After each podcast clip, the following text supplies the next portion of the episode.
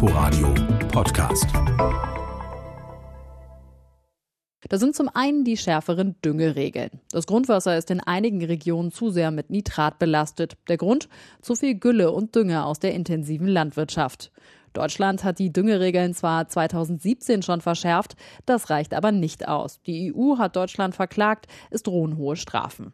Für die Bauern bedeuten die schärferen Regeln zum Beispiel, dass sie deutlich weniger düngen dürfen. Auch die Zeiten, in denen gar nicht gedüngt werden darf, sollen verlängert werden. Die Landwirte fordern, dass die schärferen Regeln nicht für alle, sondern nur für besonders belastete Gebiete gelten sollen.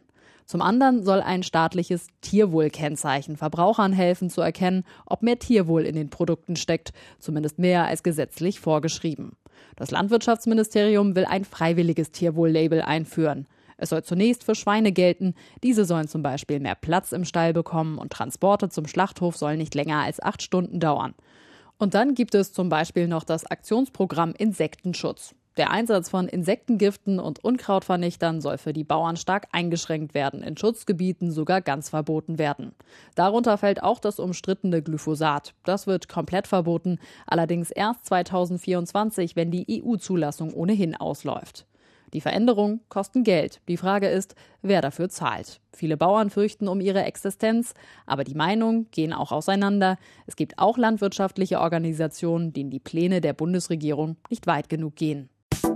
Inforadio Podcast.